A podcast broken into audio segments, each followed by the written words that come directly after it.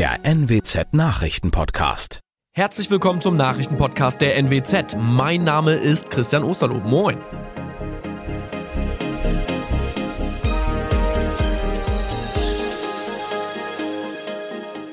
Und das sind die Themen des Tages. Empörung über Umgang mit CEWE-Chef Christian Friege. Open-Air-Reihe zu Gast im Park kehrt nach Bad Zwischenahn zurück. Und 9 Euro Monatsticket stellt VWG vor Herausforderungen. Der Streit um den auslaufenden Vertrag von CEWE-Chef Christian Friege geht in die nächste Runde. Ex-Vorstand Michael Wefers zeigt sich entsetzt über die Entscheidung, Frieges Vertrag nicht zu verlängern.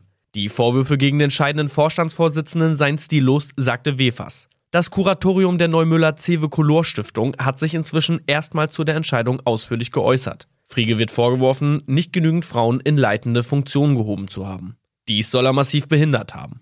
Laut Wefers sei der Frauenanteil in Führungspositionen, nachdem Friege an die Vorstandsspitze rückte, stark angestiegen. Die eigens für den Park der Gärten entwickelte Open-Air-Reihe Zu Gast im Park kommt zurück nach Bad Zwischenahn. Ein großer Teil des Programms steht mit 24 Veranstaltungen bereits fest. Weitere Shows sind in Planung. Das Konzert von Danger Dan ist beispielsweise bereits ausverkauft, aber auch andere namhafte Künstler wie Tokotronic und Wilhelmine sind dieses Jahr mit dabei. Durch eine Änderung im Aufbau der Bestuhlung können zum ersten Mal auch mehr Plätze geschaffen werden, um zukünftig noch mehr Comedy- und Konzertfans unterbringen zu können. Die Umsetzung des beschlossenen 9-Euro-Tickets stellt auch die VWG in Oldenburg vor eine große Herausforderung. 90 Tage lang sollen die Bürger zur Entlastung der hohen Energiepreise diesen Service nutzen können. Doch bis die Tickets verkauft werden können, muss die Oldenburger VWG noch einige Fragen klären.